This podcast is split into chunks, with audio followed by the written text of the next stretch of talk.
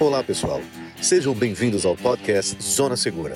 Temos informações fáceis e descomplicadas sobre como tornar você e sua família bem mais seguros. Esse é o minicast número 3. E hoje vamos falar sobre o tema Teoria das Janelas Quebradas. Vamos entrar direto ao assunto, então? Vamos lá. Sobre o que se apoia essa teoria, onde ela foi usada e como aplicá-la em nossa casa para nossa proteção. Olá, Alex. Olá, ouvintes. Vamos lá. A teoria das janelas quebradas é um modelo retirado da política pública de segurança americana para combater o crime. A visão principal dela é coibir pequenos delitos e contravenções, com punições sem exceção. Assim, mandando uma forte mensagem subliminar à sociedade que a polícia e o Estado estão presentes até nos menores deslizes da comunidade. Tecnicamente, ela está apoiada em um experimento da Universidade de Stanford, onde dois carros idênticos foram deixados em bairros distintos, com populações em situações econômicas totalmente diferentes. Resultado: em poucas horas, o veículo deixado no bairro de menor poder aquisitivo começou a ser vandalizado. Já o que estava no bairro com maior poder aquisitivo manteve-se intacto. Mas não se apresse e ache que o experimento terminou aí. Os pesquisadores resolveram quebrar a janela do carro do bairro de maior poder aquisitivo.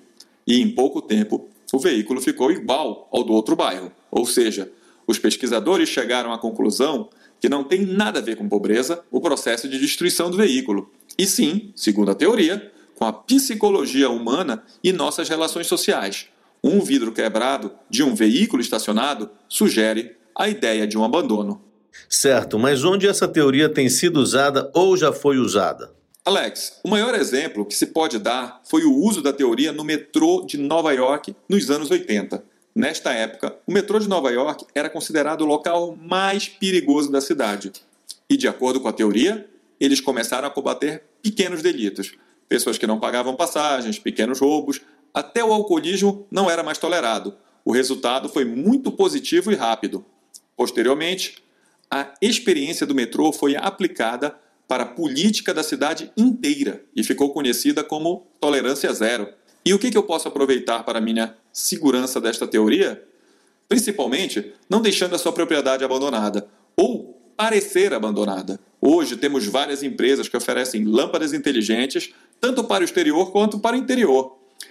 E se você puder, instale e faça acendimentos aleatórios à noite caso não esteja no imóvel, e não deixe, sobre hipótese nenhuma, sua fachada parecer abandonada. Com certeza, isso ajuda, né, Davi, a casa a manter aquela imagem de que essa casa aqui tem dono, né? Aquela impressão de que não está abandonada. Bom, e eu queria aprender o seguinte: a como criar um local seguro para guardar pequenos objetos de valor que você acha? Mas isso, infelizmente, será nosso tema no próximo episódio, onde vamos abordar a segurança em camadas, que é outra teoria que vai ajudar você a proteger suas coisas dentro da sua casa. Por hoje é só, pessoal. Chegamos ao final de mais um episódio minicast aqui no Zona Segura. Hoje conversamos um pouco sobre a teoria das janelas quebradas, que foi usada lá em Nova York como base para a política de tolerância zero e como ela pode te ajudar no seu planejamento para você, sua família e sua casa estarem mais seguros daquela forma descomplicada. E não esqueça de se inscrever no nosso canal e nos acompanhar nas redes sociais, como Twitter, Instagram e Facebook. Assim você fica sabendo de cada novo episódio logo que ele estiver disponível. Até a próxima. Tenha em mente que esse programa reflete nossas opiniões, pois quando se trata de proteção e segurança, não existe 100% de eficácia. Nosso objetivo sempre será sua segurança e de sua família. Esse sim é o seu maior bem.